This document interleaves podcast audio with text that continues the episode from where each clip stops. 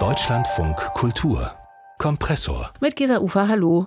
Versehrte Menschen vor kahlen Bäumen, Schneematsch auf Abraumhalden, riesige gesichtslose Plattenbauviertel. Aber auch die private Idylle in kitschig überladenen Wohnzimmern. Es sind Fotos wie diese, die der Fotograf Chris Biel im Südural aufgenommen hat.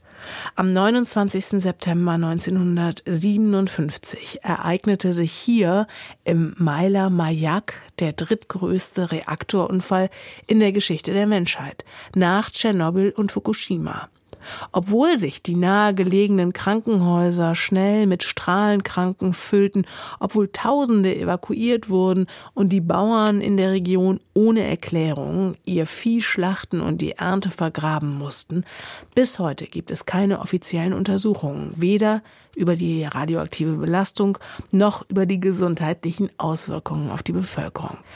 A One-Storied Country hat Chris Biel seinen Band mit Fotos aus der Region genannt. Hier im Kompressor war er zu Gast und ich habe ihn zunächst gefragt, wie er überhaupt auf diese Region gestoßen ist, wo der Ursprung für diese Fotoarbeiten liegt. Zurückzuführen auf eine Reise 2016, um die Herkunft meiner geliebten Frau irgendwie zu ergründen und ein bisschen besser zu verstehen, warum sie diesem Land den Rücken gekehrt hat. Und wir überquerten auf der Fahrt zu ihren Großeltern einen Fluss, bei dem sie beiläufig erwähnte, dass sie dort als Kind nicht schwimmen durfte. Und das war ein bisschen ähm, ja, der Trigger, um zu sagen, komm, lass uns ein Projekt darüber machen. Und wir haben entschieden, in den folgenden Reisen den Fluss aufwärts zu reisen und die Gegend zu ergründen. Ja, und Sie müssen vielleicht noch mal so ein bisschen schildern, wie wir uns diese Region vorstellen müssen. Also es gibt da einerseits diesen havarierten Reaktor, von dem ich gerade gesprochen habe. Der war vor allem für die Urangewinnung für Atomwaffen gedacht, aber es findet sich auch sonst jede Menge Schwerindustrie dort, Kraftwerke, Fabriken, echte Giftschleudern könnte man sagen. Kann man äh, durchaus so sagen. Es war ja auch ein bisschen nur so der Aufhänger der Reise. Wir wussten gar nicht, wo es uns noch hinführen würde und wir haben zahlreiche weitere Gebiete besucht. Das ist eine extrem rohstoffreiche Gegend. Es wird sehr viel Rohstoff dort abgebaut, auch jenseits irgendwie der Urangewinnung, Kupfer, Kohle, Magnesit etc. Und so führte uns ein Ort zum nächsten. Und sie zeigen uns da, also ja, man kann sagen, so verstörende Landschaften. Das sind Fotos einer kargen, harten Region, die mitunter aber auch so eine fast surreale Schönheit ausstrahlen. Also mich hat das sehr erinnert an Andrei Tarkovskis Film Stalker, an diese Zone, also so eine diffuse Zwischenwelt. Und ich habe mich gefragt, wie so eine vergiftete, so eine kaputte Region gleichzeitig auch so ästhetisch schön sein kann. Also mir ging es ähnlich, als wir da durchgefahren sind trotz all des, ähm, der erschreckenden Momente hat es auch eine gewisse Faszination. Ich habe öfter gesagt, wow, sowas habe ich noch nie gesehen, das möchte ich irgendwie im Bild festhalten. Das waren Impulse zu sagen, lass uns hier aussteigen, lass uns hier mal einen Tag oder auch mehrere Tage verbringen. Und es ist ja dann auch immer ein, ein Warten auf das richtige Licht. Und dann war es natürlich auch die Jahreszeit im März, wo irgendwie noch teilweise Schnee lag. Es gab schon die Schneeschmelze. Es gab dieses dramatisch graue Wetter teilweise. Das, das, das sind natürlich Stimmungen, die irgendwie diese Motive auch getragen haben. Und natürlich, wenn ich ein Bild mache, ich gehe mit einem künstlerischen Anspruch, dann versuche ich das irgendwie auch in einem schönen Bild einzufangen und nicht nur in einem schnellen Handy-Snapshot zu dokumentieren. Grundsätzlich ist es, glaube ich, aber auch ein Thema, das Sie umtreibt als Fotograf, diese Auswirkungen von der Industrialisierung, von den Eingriffen der Menschheit in die Natur, oder?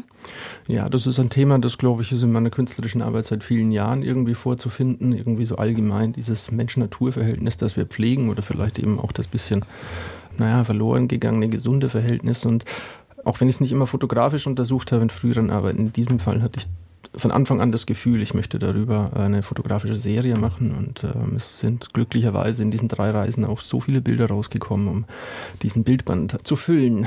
Apropos gesundes Verhältnis, äh, man kann so recht überhaupt nicht verstehen oder wenigstens ich nicht, dass hier noch freiwillig Menschen leben. Aber gerade die alten Menschen, die Sie in deren Wohnzimmern porträtiert haben, die schauen ganz zufrieden in die Kamera. Also wie gehen diese Menschen mit dieser doch so feindlichen Umwelt um? Wie bewusst ist denen überhaupt, wie giftig alles um sie herum ist?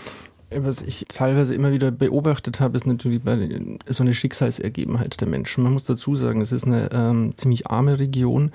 Ganz viele dieser Menschen haben auch diese Region nie verlassen. Also man könnte sagen, sie haben auch eine gewisse vielleicht Alternativlosigkeit oder sie sehen die Alternative ja auch gar nicht. Also in diesem Ort Karabasch, wir hatten ähm, Gespräche, es sind in den 90er Jahren Menschen auf die Straße gegangen, als die Schließung dieses Werks diskutiert wurde, weil sie ja Angst haben, was ist denn nachher? Es gibt ja nicht so etwas wie ein Strukturwandelprogramm. Das Werk, von dem ja. Sie sprechen, was ist das für ein Werk? Karabasch Med, das sind im Ort Karabasch, ganz viele Bilder sind im Buch auch zu sehen. Das ist ein kupferverarbeitender Betrieb, der wird seit 100 Jahren Kupfer abgebaut.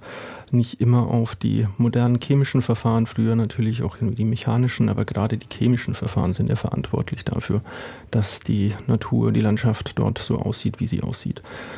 Ihre Bilder, die spielen, haben Sie gerade geschildert, im Frühjahr. Also es liegt teilweise noch Schnee.